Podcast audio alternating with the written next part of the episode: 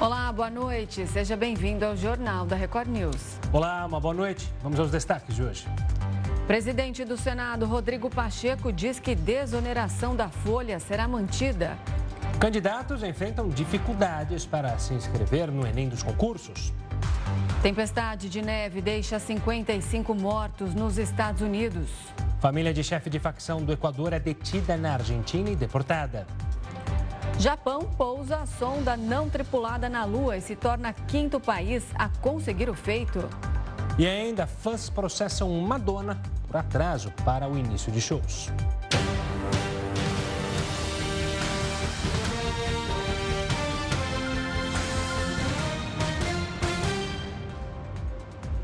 O governo federal reconheceu a situação de emergência de 22 cidades do Rio Grande do Sul por causa das fortes chuvas desta semana. Mais de 240 mil pessoas ainda estão sem energia elétrica. O seu Ayrton mora em Sapucaia do Sul, a 50 quilômetros de Porto Alegre. Por ser diabético, ele usa insulina que precisa de refrigeração, mas ele só conseguiu salvar parte das doses que tinha em casa. Um pouco estragou, um pouco eu botei no gelo, na caixinha. Na capital gaúcha, a situação é a mesma. Aqui, parte do alimento que seria destinado a crianças de uma comunidade foi perdida. A gente teve que colocar fora dois freezer de, de, de alimentos. Há três dias, sem luz, os moradores da região metropolitana tentam abastecer caixas de isopor com gelo. Só que a procura triplicou depois da tempestade. Não tinha mais gelo. Acabou o gelo. É, era 30 minutos, 40 minutos e acabava. Até os comerciantes têm dificuldade para comprar. Nesta fábrica de gelo, os últimos 15 mil sacos já foram vendidos. Só nessa câmara fria da empresa cabem até 30 mil sacos de gelo. Mas a situação é essa: ela está completamente vazia. Sem energia elétrica, a empresa não tem como produzir. Pelo menos 25 bairros de Porto Alegre ainda apresentam problemas com a energia elétrica.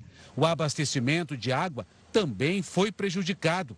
Desde o início do temporal, 90% dos moradores da capital foram afetados. Duas pessoas morreram durante as chuvas no Rio Grande do Sul.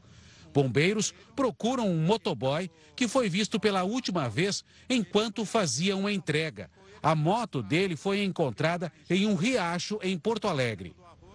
Representantes do Brasil e da China assinaram hoje um acordo para dobrar a validade do visto entre os dois países, passando agora de 5 para 10 anos. A assinatura aconteceu durante a visita do ministro dos Negócios chinês, Wang Yi, ao Brasil. Ele se reuniu com o ministro das Relações Exteriores, Mauro Vieira. O objetivo também era estreitar relações entre os países. Também foi anunciada a visita do presidente chinês ao Brasil devido à G20. Xi Jinping não costuma participar, mas virá ao país para retribuir a ida de Lula à China no ano passado. Autoridades de Irã e Paquistão tentam abrir um diálogo para evitar uma nova escalada de ataques no Oriente Médio.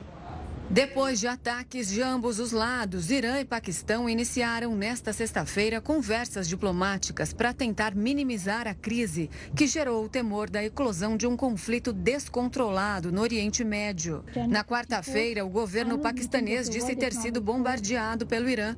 No dia seguinte, o Paquistão revidou e lançou mísseis contra solo iraniano. Nove pessoas morreram, entre elas quatro crianças e três mulheres.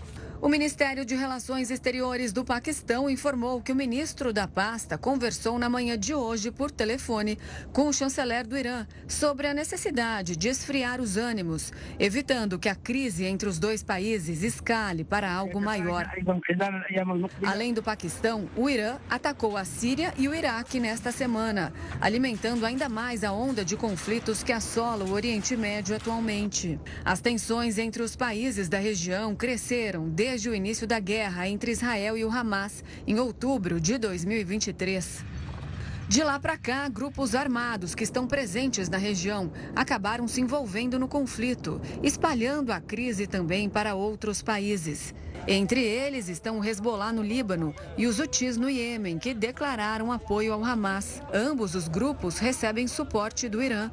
Nos últimos meses, Hezbollah e Houthis também fizeram ataques contra Israel. Quem vai falar mais e explicar esse cenário no Oriente Médio é o especialista em política externa Alexandre Ostroviec. Boa noite, Alexandre. Obrigado pela participação aqui conosco. A gente mostrou a reportagem falando então sobre essa tentativa entre Irã e Paquistão acalmarem os ânimos. Primeiro, eu queria entender se antes do que a gente viu é, desses dois ataques, esses ataques recíprocos, Irã e Paquistão, quais eram as relações entre os países? Havia algum tipo é, de rivalidade entre esses dois vizinhos? Boa noite, Gustavo. Historicamente, as relações entre esses dois países são relativamente cordiais. Na época da monarquia iraniana, do Shah Reza Pahlavi até 79, os países tinham boa relação com a Revolução Iraniana de 79, com os ayatollahs, uma maior exacerbação religiosa, é, ocorreu um aumento nas tensões, os países quase chegaram à guerra lá para 98 aproximadamente. É, agora, hoje, é, existe menos um problema diretamente entre Irã e Paquistão e mais em relação a você ser, digamos assim, o amigo do meu inimigo. Porque, por um lado, o Paquistão tem se aproximado do arquirrival do Irã, que é a Arábia Saudita. Lembrando que o Irã é xiita, é uma das é, diferentes correntes do islamismo, e o Paquistão, assim como a Arábia Saudita, eles são sunitas. E ele tem se aproximado, e claro que eles cercam o Irã, a Arábia Saudita por um lado e o Paquistão por outro. Então isso gera uma certa tensão. E a mesma coisa pode ser falada do Paquistão, porque o Irã tem se aproximado ao arquirrival do Paquistão, que é a Índia. Então é meio confuso, mas se você olhar o mapa lá, você vai ver meio que é, amigo, inimigo, amigo, inimigo, e sempre é, pulando um país, você vai ver um arco inimigo de um dos dois. Então, Irã e Arábia Saudita não se picando, Paquistão se aproximando da Arábia Saudita. E é, Paquistão e Índia é, também com um histórico longo de guerras, aí muita tensão, os dois países são potências nucleares, e o Irã se aproximando da, da Índia. Então, isso já é tensão em pedaço lá o Balustão, tem separações radicais, contribuindo para esse barril de pólvora. Alexandre, e esses é, militantes separatistas, eles querem. É, qual que é o objetivo ali de, dessa população que vive exatamente nesse Baluchistão? Existem recursos naturais, algum tipo de interesse ali? O que querem essas pessoas? Boa noite, Renata. O Oriente Médio ele é, é repleto de, de problemas. É, a, na raiz de tudo isso, a gente tem que lembrar que estamos falando de uma região que praticamente inteira é composta por ditaduras, por um lado, depois que tem, é, na maior parte dos países, não é muito o caso do Irã, mas os demais, é, grande crescimento da população, de explosão demográfica, grande desemprego e, em muitos aspectos, também a prática da poligamia. Isso é uma coisa que a gente aqui no Brasil não tem tanto conhecimento, porque é, corretamente ela é ilegal, mas naquela região é muito pra, é, praticada. Poligamia, quer dizer, um homem, geralmente os mais ricos, os mais poderosos, podem se casar com N mulheres. Então você já faz a conta aí, se tem um monte de caras ricos casando com um monte de mulheres, significa que um monte de milhões de homens pobres não vão se casar nunca. Então imagina um jovem desempregado, radicalizado religioso, que nunca vai casar, nunca vai ter acesso a uma família, é o ingrediente básico do barril de pólvora. Então você pode em cada movimento separatista e ficar vendo os objetivos, tal, mas são dezenas em toda a região. Movimento islâmico separatista daqui, movimento separatista dali. A causa de tudo isso, na minha opinião, na minha avaliação, é essa é, estagnação econômica, esse radicalismo religioso, é, e claro, tem aspectos históricos também, que as fronteiras foram definidas de uma forma é, imposta aí pelas potências coloniais, que não ajudou em nada, mas já faz muito tempo que isso aconteceu e os problemas persistem. Alexandre, olhando para o que aconteceu recentemente, o Oriente Médio sempre foi um barril de pólvora, se não me engano, o senhor até usou essa expressão. O que aconteceu no ataque do Hamas ele acelerou todos os processos é, bélicos entre esses países, ou seja, ele acendeu esse barril de pólvora e por isso que a gente está vendo tantas movimentações, tantos confrontos em diferentes locais, em diferentes frentes? E essa é uma discussão que está é, em andamento é, no momento com os especialistas. É, mas eu não acho, eu não me apressaria a tentar conectar tudo nesse momento. Com certeza você tem aí é, o Hamas e Israel, o Hamas praticando um ataque terrorista aí, genocida, matando mais de 1.200 israelenses, apoiado e com a, a luz vermelha aí do Irã.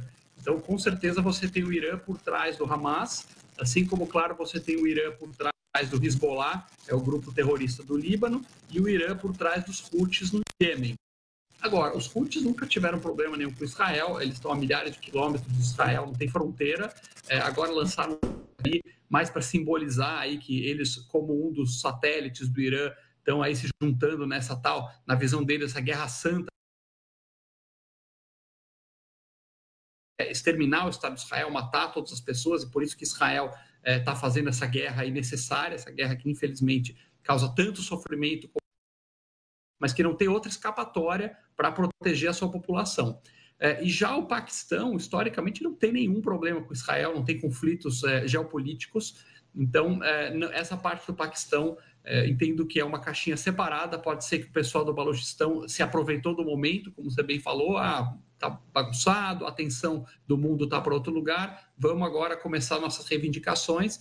É, lembrando que está tendo uma sequência de atentados, teve um atentado no Irã, o, o Irã bombardeia o Paquistão, o Paquistão bombardeia de volta o Irã. E claro, fica a pergunta: será que isso vai escalar numa grande guerra entre os dois países? Coisa que me parece bastante improvável. Não é do interesse de nenhum dos dois começar uma guerra nesse momento. A gente colocando o Irã aqui como foco, a gente dizendo que ele está por trás ali de, várias, de vários mini conflitos que a gente vem é, conversando aqui, mas sem estar diretamente ali na linha de frente. Qual o objetivo do Irã com tudo isso? Seria criar uma espécie de liderança ali na região? num momento que os Estados Unidos, ao mesmo tempo que pedem, pedem lá para Israel ah, diminuir as hostilidades em, em, relação ao Hamas ali na faixa de Gaza, também está se mostrando mais ativo no Mar Vermelho, por exemplo, tentar neutralizar essa influência dos Estados Unidos no Oriente Médio? Renato, eu acredito que é, o Irã está em busca de fazer impor a sua narrativa. Então, existe lá no mundo. O Irã não é árabe, né? Países árabes, eles é democrático, todos autoritários, e o Irã é o outro regime autoritário persa, eles não são árabes, porém eles fazem parte do mundo islâmico e eles buscam que a narrativa deles de guerra santa, de radicalismo, de fundamentalismo religioso, conflito com outras religiões, eles querem que essa narrativa seja vencedora. Para isso, é, semeando confusão na região, é, financiando e semeando grupos terroristas em diversos lugares, não apenas o Hamas, o Hezbollah, os Houthis, etc. É, em contrapartida, com a visão que a Arábia Saudita com o é, príncipe herdeiro, o Bin Salman, é, de que, poxa, vamos nos modernizar, vamos pensar em economia, vamos pensar em emprego para os jovens, vamos é, pensar em tolerância. Então, essas duas narrativas estão em competição e a gente vinha a narrativa da Arábia Saudita lentamente ganhando corpo. Israel e a Arábia Saudita vinham se aproximando, vinham conversando sobre um possível acordo de paz definitivo. Israel assinou, vamos lembrar, acordos de paz com países árabes recentemente, isso deixou é, os ayatollahs do Irã de cabelo em pé, porque se Israel assina acordos históricos e mostra que o da paz, de vamos crescer a economia, vamos cuidar do nosso povo, vamos deixar a guerra santa, vamos deixar a perseguição às outras religiões de lado, se essa narrativa ela vence, o vai ficando cada vez mais é, e isso eles não podiam tolerar. Então, nesse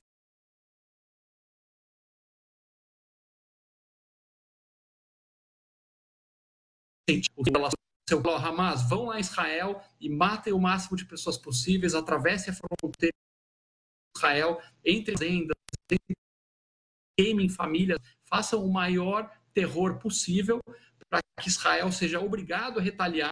E aí, Israel retaliando, a gente vai ver as imagens, claro, terríveis, como elas são sempre de guerra, as pessoas vão se solidarizar, e vão acabar ficando contra Israel e vai colocar aquilo tudo, aquele barril de pólvora, para explodir, que é exatamente o que o Irã quer. Então, esse é o que eu entendo que é o plano dos ayatollahs do Irã. Tá certo, Alexandre. Obrigado pela participação aqui conosco, pela análise pelas explicações. Um forte abraço, um ótimo final de semana e até a próxima. Boa noite, Gustavo. Boa noite, Renata. Boa noite.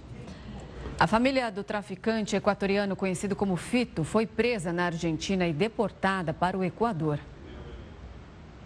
A esposa e os filhos do traficante equatoriano Adolfo Macias, conhecido como Fito, foram detidos na Argentina e deportados para Guayaquil. A informação foi confirmada pelo governo argentino. Logramos e estamos realmente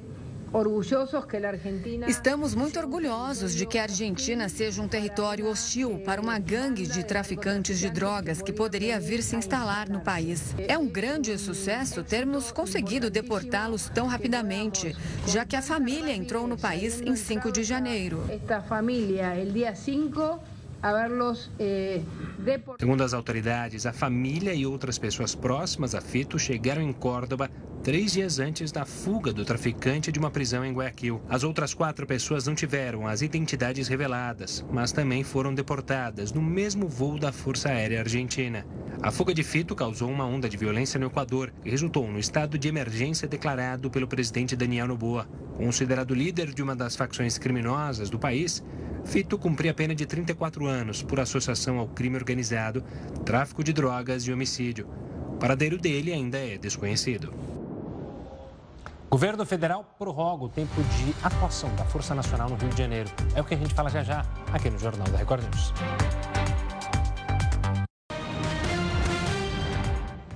De volta com o Jornal da Record News, você vai ver que o governo federal prorrogou o tempo de atuação da Força Nacional no Rio de Janeiro. Os agentes vão ficar no estado pelo menos até o mês que vem. O anúncio foi feito hoje pelo ministro da Justiça, Flávio Dino, que disse que a solicitação foi do governo do Rio de Janeiro. Segundo Dino, a Força Nacional fica até fevereiro, quando a nova equipe do Ministério da Justiça será empossada e Flávio Dino irá para o Supremo Tribunal Federal. Ao todo, 300 homens e mulheres de nove estados foram deslocados para o Rio de Janeiro desde o dia 16 de outubro, com o objetivo de atuar nas rodovias que cortam o estado. O objetivo é impedir a entrada de armas e drogas. O Conselho Nacional de Política Criminal e Penitenciária do Ministério da Justiça aprovou uma resolução que estabelece o uso de câmeras em fardas de policiais. O repórter Tiago Nolasco hoje está com a gente lá em Brasília e conta mais detalhes sobre esse assunto. Tiago, uma boa noite. Com essa decisão, os estados ainda terão autonomia para decidir sobre o uso do equipamento? Oi, Gustavo. Boa noite para você, para Renata e para todos que estão assistindo o Jornal da Record News. Olha, a autonomia da Polícia Militar ainda continua com os estados, tá? Essa recomendação do, do Conselho pode ser seguida ou não é uma recomendação tanto para a Polícia Militar, Polícia Civil, que também é uma polícia estadual, e até para as guardas municipais. A recomendação do governo federal é para que as polícias usem esse equipamento em toda atividade externa durante todo o trabalho. Esse é o ponto de maior discussão, viu? É justamente se esse uso será contínuo ou não, já que entidades policiais defendem que esse uso deve ser feito de forma é, não gravar toda a atividade policial e já o Conselho afirma que exatamente o uso contínuo da câmara é que determina a redução de muitos abusos, por exemplo, abusos policiais. As câmaras já são usadas nos estados é, de São Paulo, Rio de Janeiro, Minas Gerais, Santa Catarina, Pará, além da Polícia Penal do Ceará. Então, agora, essa norma, essa recomendação vai ser encaminhada também para o ministro da Justiça, né, o novo ministro da Justiça, Ricardo Lewandowski, que também poderá fazer aí alterações nesse texto, e esse texto vai ser encaminhado para todos os estados do país. Gustavo e Renata.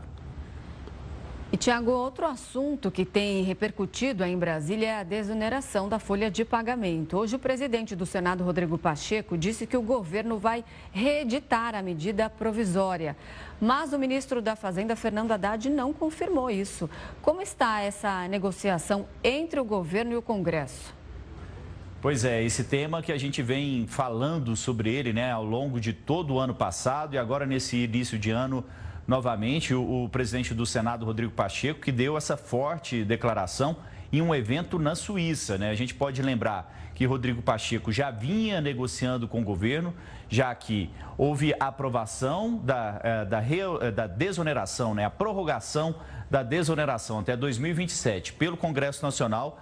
Depois houve um veto do presidente Lula, esse veto foi derrubado pelo Congresso Nacional. E aí, no fim do ano passado, o governo editou uma medida provisória, né? uma medida provisória que voltava à oneração desses setores da economia, que são os setores que mais empregam em todo o país. E aí o Rodrigo Pacheco teve um encontro com o Fernando Haddad, havia uma discussão ali de bastidores, de forma mais tranquila, mas depois da reunião ontem do presidente da Câmara, Arthur Lira, com o ministro da, Faz... Eh, da Fazenda, Fernando Haddad, aí sim, eh, Rodrigo Pacheco subiu o tom. Disse que o governo vai reeditar e vai reeditar a medida provisória e que a desoneração dos 17 setores vai sim valer até 2027. E hoje a gente teve a declaração do ministro da Fazenda, Fernando Haddad, que acabou não confirmando essa versão já do presidente do Senado Federal, Rodrigo Pacheco. Vamos ver o que falou o ministro da, da Fazenda, Fernando Haddad.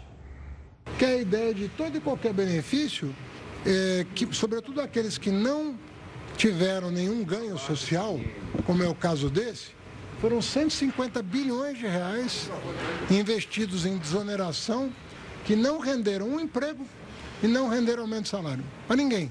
Agora nós temos duas reuniões com os líderes das duas casas, Senado e Câmara. Nós vamos é, apresentar esse princípio como regra geral, né?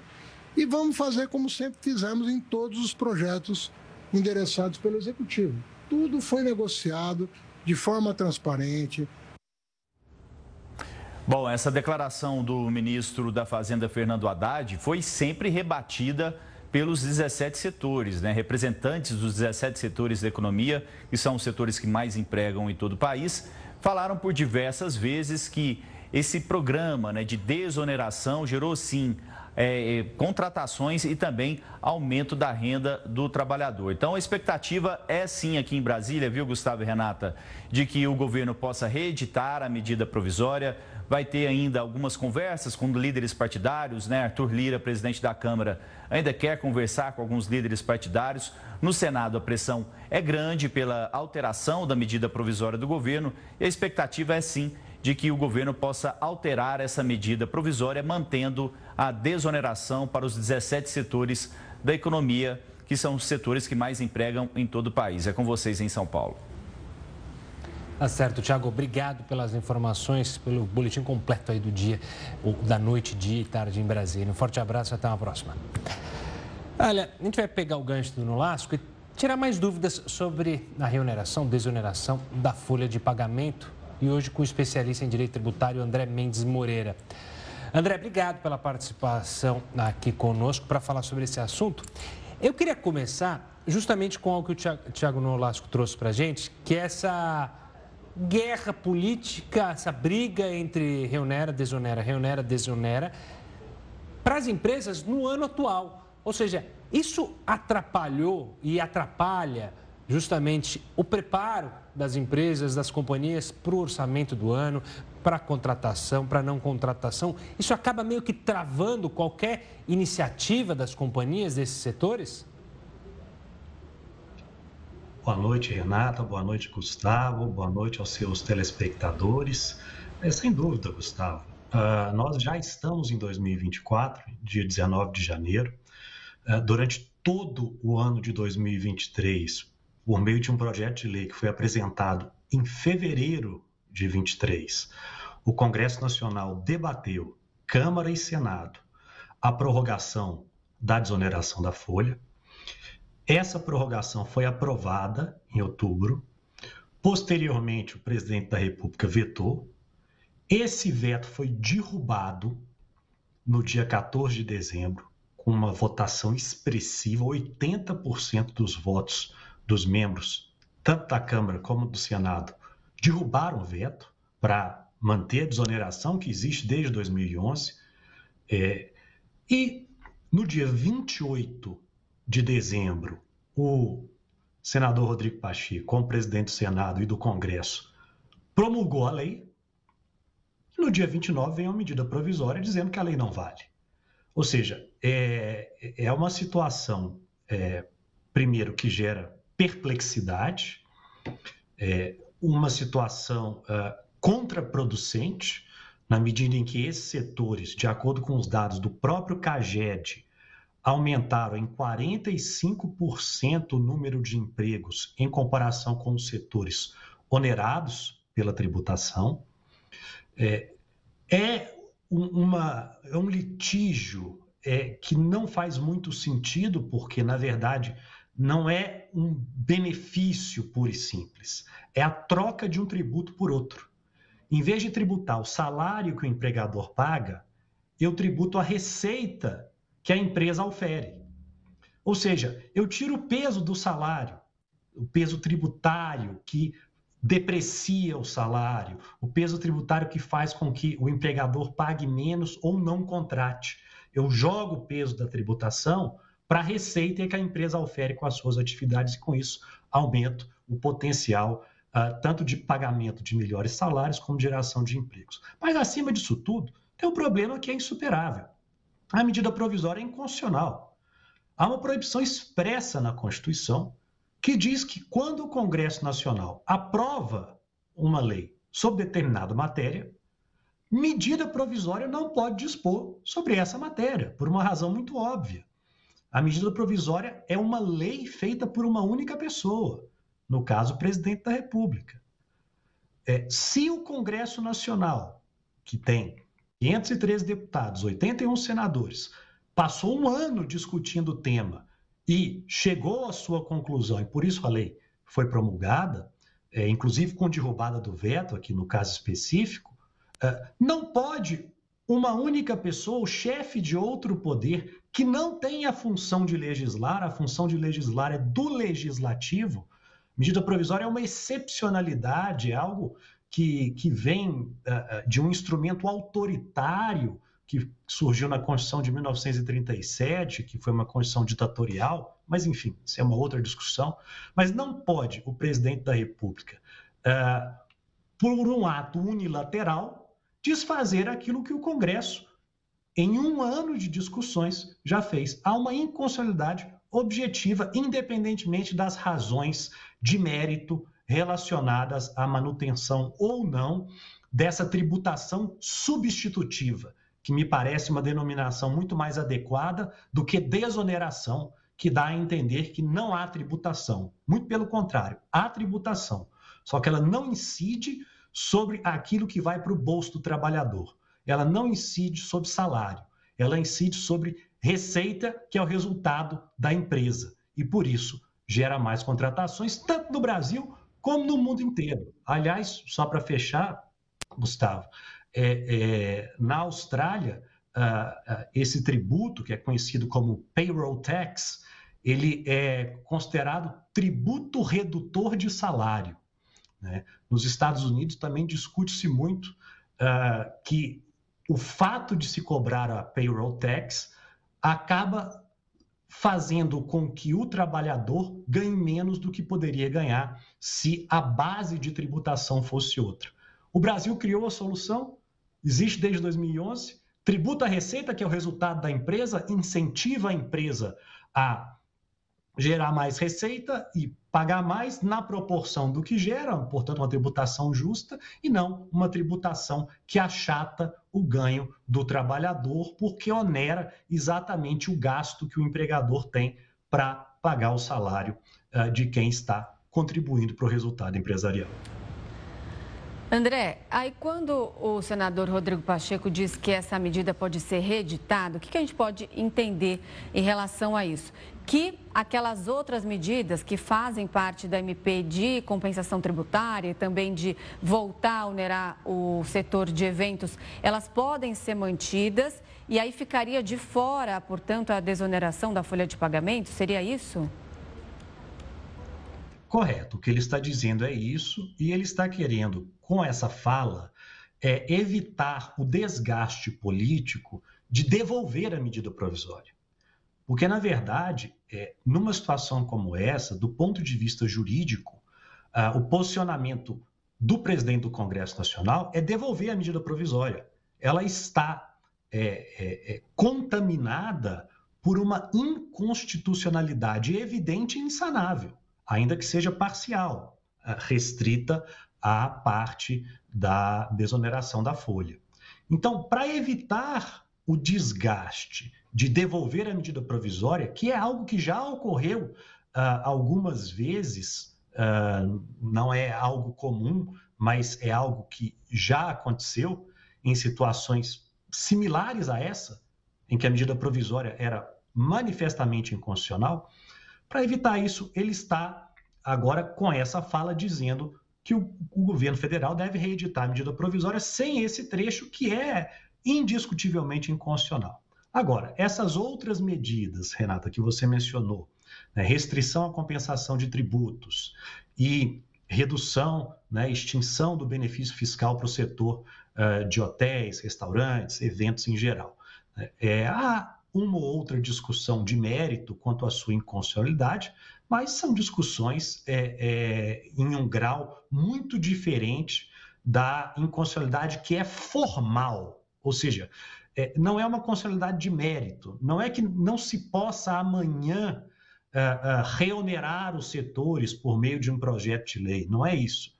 A forma em que a medida provisória uh, atuou, a forma em que o presidente da República escolheu para reonerar os 17 setores é imprópria. Sendo imprópria a forma, não há o que discutir. Tem que devolver a medida provisória. Para evitar o desgaste, ele sugere, então, que se edite uma nova MP e essa nova MP, então, não teria supostamente esta parte que é formalmente inconstitucional. Tá certo, André. Obrigado pela participação aqui conosco no Jornal da Record News. Desejo um forte abraço, uma ótima noite e até a próxima. Eu que agradeço. Boa noite, Gustavo. Boa noite, Renata, e a todos os seus telespectadores. Boa noite. E a plataforma do Enem dos concursos apresentou instabilidade no primeiro dia de inscrições. Ao todo, são 6.640 vagas para 21 órgãos federais. O primeiro dia de inscrições para o concurso nacional unificado foi marcado por muita instabilidade e dificuldade de acesso. Na manhã de hoje, interessados no processo seletivo relataram nas redes sociais que não conseguiram avançar para a página de inscrição. Houve quem se queixasse até mesmo da impossibilidade de conexão na conta do gov.br. O Ministério da Gestão e da Inovação em Serviços Públicos afirmou que a instabilidade se dá devido à grande demanda. A pasta informou ainda que acompanha de perto a situação junto à banca organizadora e está mobilizada para diminuir os problemas do site. As inscrições foram abertas às 10 da manhã desta sexta-feira e vão até o dia 9 de fevereiro. As taxas variam entre R$ 60 e 90 reais, e o candidato precisa ter uma conta no gov.br para se cadastrar. O maior salário inicial é de quase 23 mil reais para o cargo de auditor fiscal do trabalho do Ministério do Trabalho e Emprego. A remuneração mais baixa é para a vaga de técnico em informações geográficas e estatísticas, que tem salário inicial de pouco mais de 4 mil reais. A prova será aplicada no dia 5 de maio em dois turnos em 217 cidades do Brasil. A divulgação final dos resultados vai acontecer no dia 30 de julho. Olha, quem ganha dois salários mínimos vai voltar a pagar imposto de renda neste ano. Até 2023, essa faixa da população estava isenta da contribuição. Os brasileiros que recebem dois salários mínimos vão passar a pagar imposto de renda em 2024. A informação foi confirmada pela Associação Nacional dos Auditores Fiscais da Receita Federal, a Unafisco. O motivo é o aumento de 10% no piso salarial do Brasil, que chegou a R$ 1.412. Assim, quem recebe R$ 2.824 vai precisar desembolsar R$ 13,80 todos os meses. No fim do ano, a contribuição vai ter sido de R$ 165,49. Para esse economista, o reajuste no salário mínimo deveria ser acompanhado de uma correção na tabela do imposto de renda. Anteriormente, com a, o salário mínimo mais baixo, os, quem ganhava até 2.640 estava isento do pagamento do imposto de renda. Com o aumento do salário mínimo, que foi para 1.412, essas pessoas que ganham até dois salários, que ganham dois salários mínimos, voltam a pagar imposto de renda porque a renda vai para 2.824. Então, o governo acabou incluindo o trabalhador de baixa renda no orçamento, mas pelo lado da receita, né? Vai voltar a pagar imposto de renda. Esse outro especialista defende que a defasagem na tabela prejudica a parcela mais pobre da população e é uma forma do governo arrecadar mais. A tabela do imposto de renda, ela não acompanha a inflação ou, no mínimo, os reajustes de salário mínimo. Então, o que beneficiava no ano passado, como não corrige, esse ano deixou de beneficiar, esse o próximo ano vai deixar de beneficiar. Olhando para o lado do trabalhador, isso é um peso muito grande. A parcela da população que tem a menor renda volta a ser penalizada com o imposto. E para o lado do governo, muito alinhado com a estratégia dele de compensar o aumento do gasto do governo com um aumento de arrecadação. Durante a campanha presidencial, Lula prometeu que ampliaria a faixa de isenção para 5 mil reais. O valor se aproxima da conta feita pela Unafisco. O nosso levantamento aponta que a faixa de isenção é, precisaria ser reajustada em 134%, ao, ao passo que outras faixas precisariam ser reajustadas em 159%, para a gente voltar àquele ponto que nós estávamos em 1996, quando essa tabela foi criada. Esse ano de 2024, é, esse esforço significa 202 milhões de reais que é retirado da classe média de maneira devida. Coreia do Norte condena adolescentes a 12 anos de trabalho árduo por assistirem séries de televisão sul-coreanas. É o que você confere logo depois do intervalo aqui no Jornal da Record News.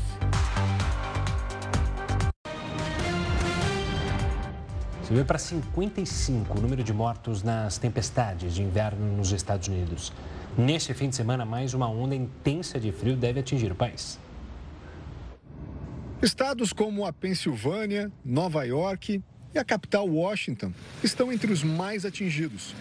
Em apenas um dia, houve acúmulo de até 15 centímetros de neve, o que não acontecia há pelo menos três anos. As autoridades alertam para o risco de acidentes nas estradas, como este, em que um carro ultrapassa um caminhão e atinge um veículo usado para remover a neve. No Kentucky, a polícia socorreu de helicóptero quatro pessoas que foram acampar e acabaram presas no topo de uma montanha por causa das condições climáticas. No Michigan, um cachorro ajudou o tutor a ser resgatado de um lago congelado o animal levou a corda até o homem de 65 anos e foi puxado pelo bombeiro. O ar gelado do Ártico que atinge o país também deve chegar aqui na Flórida.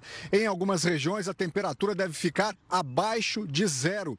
Organizações não governamentais já anunciaram que vão abrir as portas no fim de semana para abrigar moradores de rua. Hoje, mais de 2 mil voos foram cancelados ou sofreram atrasos nos aeroportos americanos. Ontem, uma aeronave derrapou na pista congelada ao pousar em Rochester, no estado de Nova York. 53 pessoas estavam a bordo. Ninguém ficou ferido. A companhia American Eagle, afiliada da American Airlines, afirmou que o avião vai passar por uma revisão completa. A Coreia do Norte sentenciou dois adolescentes a 12 anos de trabalho árduo por assistirem séries de televisão sul-coreanas. As imagens, aparentemente gravadas em 2022, exibem os rapazes de 16 anos algemados diante de centenas de estudantes. Também é possível ver oficiais fardados repreendendo os garotos. Esse tipo de vídeo é raro porque a Coreia do Norte proíbe qualquer imagem que mostre para o mundo como é a vida no país. O clipe teria sido distribuído para a educação ideológica e para alertar os cidadãos a não assistirem ao que o governo chama de vídeos decadentes. No passado, menores que infringiam a lei dessa maneira eram enviados para campos de trabalho juvenil em vez de serem presos. E a punição geralmente era inferior a cinco anos. Mas em 2020, Pyongyang promulgou uma lei tornando o ato de assistir ou distribuir entretenimento sul-coreano passível de pena de morte. As imagens foram obtidas pela BBC Korean.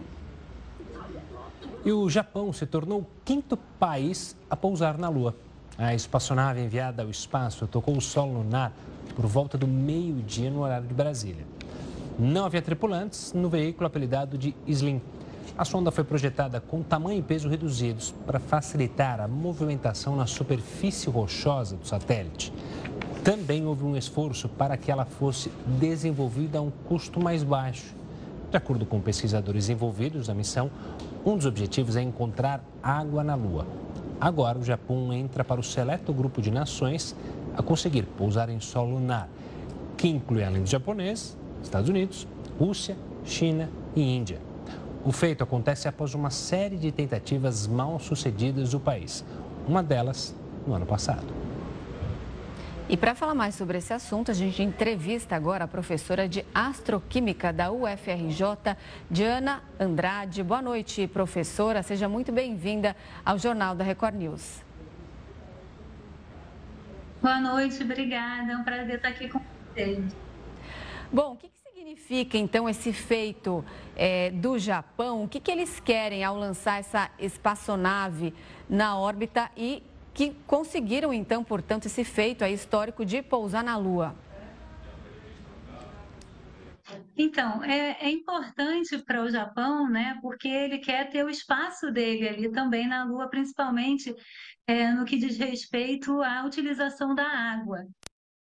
Mas não é só para o Japão, na verdade, que isso foi bom, isso, na verdade, para todo mundo, né, porque ele está usando uma tecnologia em que ele consegue pousar com bastante precisão na superfície da Lua, coisa que não era, não foi feito ainda antes, né? Já tinha ali um erro ali de alguns quilômetros ainda no pouso e o Japão pousando aí é, bem próximo, né, com uma precisão aí de 100 metros, né, do pouso é, previsto, né? E bom, porque a gente agora está partindo para uma exploração espacial, para Marte também, então isso é muito importante, né? Além que ele está levando aí uma dia em que ele está reduzindo o tamanho e o peso dos equipamentos, né? Então isso vai reduzir custos é, com combustível, combustível, né? É, é levar mais equipamentos também com com, já que você está usando menos peso. Então, isso tudo é importante para o futuro da exploração espacial como um todo, né? Há tecnologias também, né? De baixa gravidade, vai tentar explorar aí, é, os hídricos, né? Então, tudo isso faz essa missão ser bastante importante. Professora, uma boa noite da minha parte também. A senhora mencionou, a gente falou também sobre a questão da água na Lua, mas é só a água que esses países estão atrás ou tem mais coisa na Lua que faz com que essa corrida espacial seja tão grande, envolvendo tantas nações com tanta força? Então, a água ela é muito importante não só para beber, né? Não é só para os astronautas, para as pessoas que estiverem lá beber. A partir da água, eles vão poder cultivar plantas, então uma agricultura pode nascer ali. Partir da água pode-se produzir o oxigênio para a respiração, pode-se construir, pode-se é, conseguir combustível também. E uma vez que a gente tenha combustível na Lua, facilita até a exploração para outros planetas, porque uma vez que você constrói, a Lua tem uma gravidade bem melhor, menor do que a da Terra, então se você constrói um foguete, todos os equipamentos para partir da Lua, né, você usa menos trabalho para fazer com que é, esse foguete, é, essa nave, né, vá para outro planeta. Então, se a gente tem lá o combustível e material para construção, né, da saída para outros planetas também. A água ela tem várias importâncias, não só o consumo em si. Disso, é, uma vez que a gente consegue dominar ali a Lua, a gente, a Lua ela é um grande laboratório, né? É, a partir das rochas lunares, a partir do solo lunar, a gente consegue entender a também do nosso sistema solar, né? A gente pode estudar também até sobre a vida na Terra. Então, a, a Lua ela é importante é, sentido também na parte científica da, do entendimento do nosso sistema solar. História de bilhões de anos que a gente pode ir lá explorar e estudar. E bom, e a gente pode explorar a Lua porque é, até a nível de mineração também, né, de energia, turismo, de, é, de abrigar indústrias e tudo, né, a gente pode também ter isso na Lua. Então, são, é, são várias vertentes que estão aí envolvidas. A gente fala muito da água, mas tem muitas outras coisas aí por trás. Tá certo, professora. Muito obrigada pelas explicações, pela participação aqui no Jornal da Record News. Uma boa noite, bom fim de semana. Obrigada, boa noite para vocês também. Boa noite, tchau, tchau. Em 2023, a quantidade de viajantes pelo mundo foi quase 90% ao patamar pré-pandemia. Mas neste ano o turismo deve recuperar o nível alcançado em 2019. A Organização Mundial do Turismo acredita que em 2024 o turismo mundial deve voltar ao patamar anterior à crise sanitária causada pela pandemia de Covid-19. A previsão veio após uma forte recuperação vista no ano passado. Segundo os dados da agência ligada à ONU, em 2023, 1 bilhão e 300 milhões de turistas viajaram para o exterior. O número é quase 45% acima do registrado no ano anterior. Apesar Apesar do alto crescimento, ele ainda está 88% abaixo do alcançado em 2019. Naquele ano, 1 bilhão e 460 milhões de turistas viajaram pelo mundo. A agência aponta que a recuperação veio principalmente por causa do turismo no Oriente Médio. A chegada de viajantes na região superou em 22% o patamar de 2019. Em outros locais, o nível se aproximou ao anterior à pandemia. No continente americano, a quantidade quantidade de turistas equivale a 90% do alcançado em 2019 e na Europa, a atividade atingiu 94% do patamar registrado antes da crise sanitária. No Brasil, o ano passado também foi de crescimento no turismo. Ao longo de 2023, quase 6 milhões de viajantes chegaram ao país. Essa quantidade é 62% maior do que o ano anterior. Em 2019, foram 6,3 milhões de turistas. Há pouco mais de dois meses para a Páscoa, a produção de ovos de chocolate já começou. Além da geração de empregos em fábricas por todo o Brasil, essa é uma oportunidade para os empreendedores informais. Se nos supermercados os ovos de Páscoa começam a enfeitar as prateleiras e colorir o fim de fevereiro, a movimentação nas fábricas e pequenos ateliês começa bem antes e sempre tem novatos. Edna é cabeleireira, mas resolveu aprender a fazer chocolates e ovos de Páscoa para complementar a renda. Eu já tentei fazer para sobrinhos e aí não deu certo. Ele derretia, ele não podia ficar fora da geladeira. Uhum. E aí eu falei, não, tenho que aprender, né? Só nessa escola, 30 mil pessoas buscam formação todos os anos. Porque o chocolate ele não é só a Páscoa. Uhum. O chocolate você vende ele o ano inteiro de várias formas. Hoje é Páscoa, amanhã é dia das mães, dia dos namorados, Natal e tudo vai o chocolate. A Páscoa é uma das épocas comemorativas onde mais se vendem doces no Brasil e não só ovos de Páscoa. Uma grande oportunidade para gente como a Paloma, que quer ganhar uma renda extra. Mas às vezes dá tão certo que o que era temporário passa a ser uma profissão para todos os meses do ano. Quando o orçamento ficou apertado há seis anos, Paloma começou a fazer bolos caseiros. Sem dinheiro para curso de confeitaria, aprendeu pela internet mesmo. É, vendo foto, vendo vídeo, vendo as professoras quando dá live gratuita, eu tô lá nas lives se aperfeiçoando. Ela aprimorou as habilidades e nessa época do ano chega a faturar 3 mil reais por mês. Aprendeu a vender pela internet e hoje até dá dicas para quem está começando. Para fazer o fechamento das bordinhas dos ovos, tomem cuidado com isso. Assim como a Paloma, quase 40 milhões de pessoas ganham a vida com trabalhos informais no Brasil, segundo o levantamento mais recente do IBGE e a produção de ovos de Páscoa e chocolates pode ser um bom começo. A área de alimentação é especial por isso, porque você consegue eh, dar início ao negócio com muito pouco investimento financeiro. Né? Mas é preciso ir com calma, né? analisar as oportunidades para tomar as melhores decisões. Pode deixar. Atraso para início de shows faz fãs processarem a cantora Madonna. O Jornal da Record News volta já já.